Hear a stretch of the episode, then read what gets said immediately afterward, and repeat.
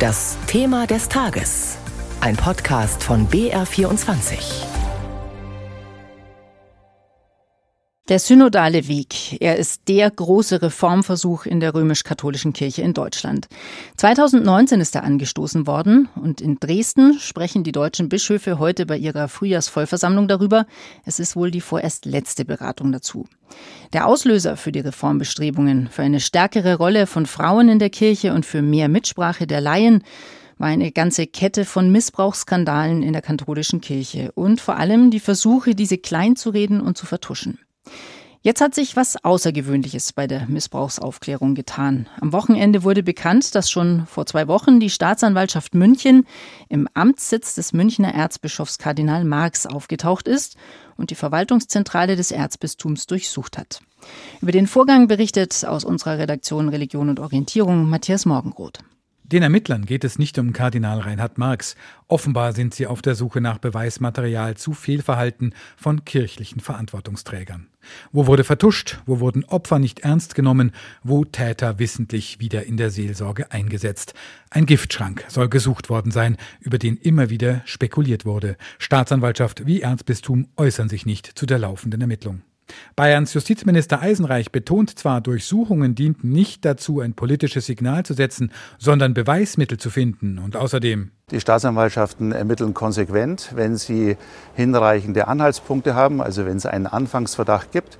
In den letzten 15 Jahren hat es äh, mehrere hundert Ermittlungsverfahren gegeben und seit 2017 bereits 39 Durchsuchungen bei Geistlichen und Kirchenangehörigen. Soll wohl heißen, der Staat tut halt seine Arbeit, es gibt keinen rechtsfreien Raum, auch nicht in der Kirche. Und trotzdem ist die Durchsuchung des erzbischöflichen Palais genau das, ein Signal.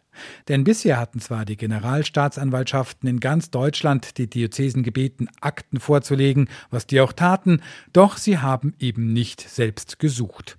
Manche Diözesen, so auch das Erzbistum München und Freising, durchleuchteten darüber hinaus ihre Archive, gaben Gutachten in Auftrag. Und man hatte offenbar das Vertrauen, dass, wenn dort etwas strafrechtlich Relevantes auftaucht, es auch an die Staatsanwaltschaften weitergegeben wird. So nach dem Münchner Gutachten im vergangenen Jahr. Seither prüft die Staatsanwaltschaft rund 40 Fälle, bei denen ein Fehlverhalten kirchlicher Verantwortungsträger vorliegen könnte. Der bayerische Justizminister lässt sich jetzt jedoch zitieren, für die Strafverfolgung hätten sich diese Gutachten als wenig hilfreich erwiesen.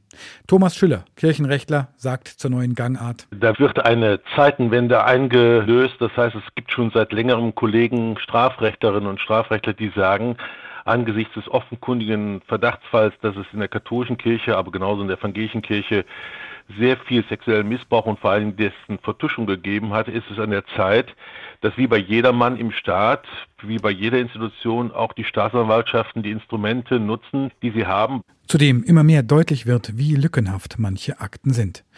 Der Sprecher des Betroffenenbeirats der Erzdiözese München-Freising, Richard Kick, hält die Ermittlungen im Palais des Erzbischofs für ein wichtiges Zeichen, auch für andere Bistümer, die nach seiner Kenntnis noch längst nicht so kooperativ seien wie München. Da, wie gesagt, ist meine Hoffnung die, dass man jetzt auch äh, sieht, dass nicht nur in München, wo es ja eigentlich schon ganz gut vorangegangen ist durch unsere Intention des Betroffenenbeirats, dass es aber andere Diözesen in Bayern gibt, wo es ganz anders ausschaut.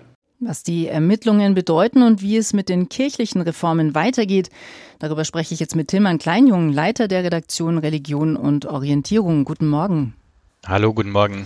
Tillmann, staatsanwaltschaftliche Durchsuchungen am Amtssitz von Kardinal Marx. Das sei eine Zeitenwende, haben wir gerade gehört. Siehst du das genauso? Ja, ich sehe das ähnlich. Das hat schon eine neue Qualität, dass die staatlichen Ermittler nicht mehr allein darauf setzen, dass die Kirchen von sich aus mit Akten kommen, mit Informationen kommen, sondern dass man selbst aktiv wird. Äh, früher gab es ja in der Justiz hm, ein gewisses Wohlwollen gegenüber der Kirche. Das zeigen auch die Gutachten, wie zum Beispiel vor einem Jahr in München. Und heute kann man davon eigentlich nicht mehr ausgehen. Nur der Ehrgeiz der Ermittler, der kommt spät, wenn nicht zu spät, denn wir wissen ja, viele dieser Fälle sind bereits verjährt. Mhm. Jetzt ist ja der Missbrauchsskandal der Auslöser für den synodalen Weg. Nochmal ganz grundsätzlich. Was genau hat die Vertuschung von Missbrauch mit einer Kirchenreformbewegung zu tun? Also dieser massenhafte Missbrauch und dessen Vertuschung haben deutlich gemacht, dass etwas in der katholischen Kirche grundsätzlich nicht funktioniert, dass es da einen Systemfehler gibt, einen Webfehler im System, dass da was schiefläuft, was fundamental schiefläuft. Und deshalb hat man sich in Deutschland gesagt, wir versuchen mit Reformen diese Systemfehler abzustellen. Beispielsweise, wir merken, dass Frauen in praktisch allen Bereichen der katholischen Kirche, in allen leitenden Bereichen, eine untergeordnete Rolle spielen. Das müssen wir ändern. Oder die Sexualmoral, die wird selbst von ich sag's mal, ein bisschen pauschal, gläubigen Katholikinnen und Katholiken nicht mehr so richtig ernst genommen, geschweige denn in irgendeiner Weise praktiziert. Das heißt, auch daran müssen wir rangehen. Das ist so die Grundannahme, die hinter diesem sogenannten synodalen Weg steht. Mhm. Jetzt gibt es aber ja auch innerhalb Deutschlands Widerstand. Konservative Theologen und Theologinnen haben sich da abgesetzt. Zieht man da überhaupt an einem Strang? Na, es gibt in der katholischen Kirche in Deutschland, das merken wir seit Beginn dieses synodalen Wegs, einen ganz tiefen Graben, der auch immer tiefer wird, dieser Graben. Es gibt eine Mehrheit der Bischöfe, das haben auch die Abstimmungen auf dem synodalen Weg bisher gezeigt, und äh, vor allem eine Mehrheit der Kirchenbasis, die auch auf diesem synodalen Weg vertreten ist, die sind für weitgehende Reformen. Und dann gibt es eine Minderheit, die sich auch zunehmend an den Rand gedrängt fühlt. Das merken wir. Drei Mitglieder sind gerade aus dem synodalen Weg ausgestiegen. Die sagt, diese Reformen verändern unsere Kirche so substanziell, dass wir da nicht mehr mitgehen können und wollen. Und da kommt dann auch der, ich würde sagen, aus meiner Sicht böse Vorwurf, hier wird ja der Missbrauchsskandal sozusagen nur benutzt, um eine eigene Reformagenda durchzudrücken in der Kirche.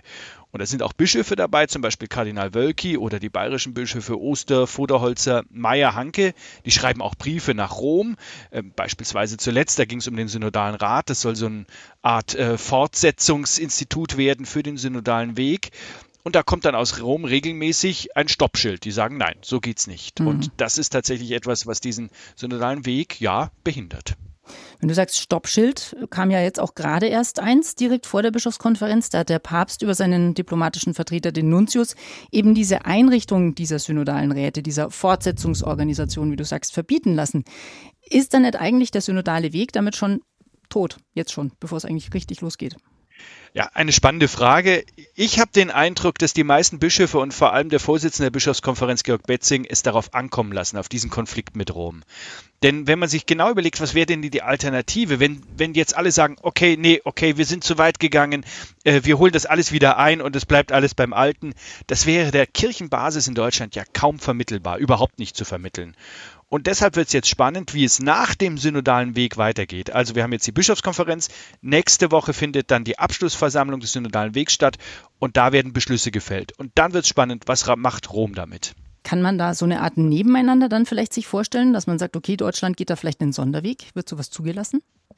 Na, Papst Franziskus spricht ja immer von einer dezentralen Kirche und er hat ja beispielsweise für Amazonien äh, auch Ausnahmen zugelassen. Aber ich kann mir das ehrlich gesagt nicht vorstellen. Ich glaube, dieser Konflikt geht weiter, auch wenn alle Seiten natürlich immer wieder betonen, sie wollen die Einheit der Kirche wahren. Sie wollen keine Sonderwege gehen. Vor allem die deutschen reformorientierten Bischöfe behaupten das. Einschätzungen von Tillmann Kleinjung, Leiter unserer Redaktion Religion und Orientierung. Vielen Dank für das Gespräch.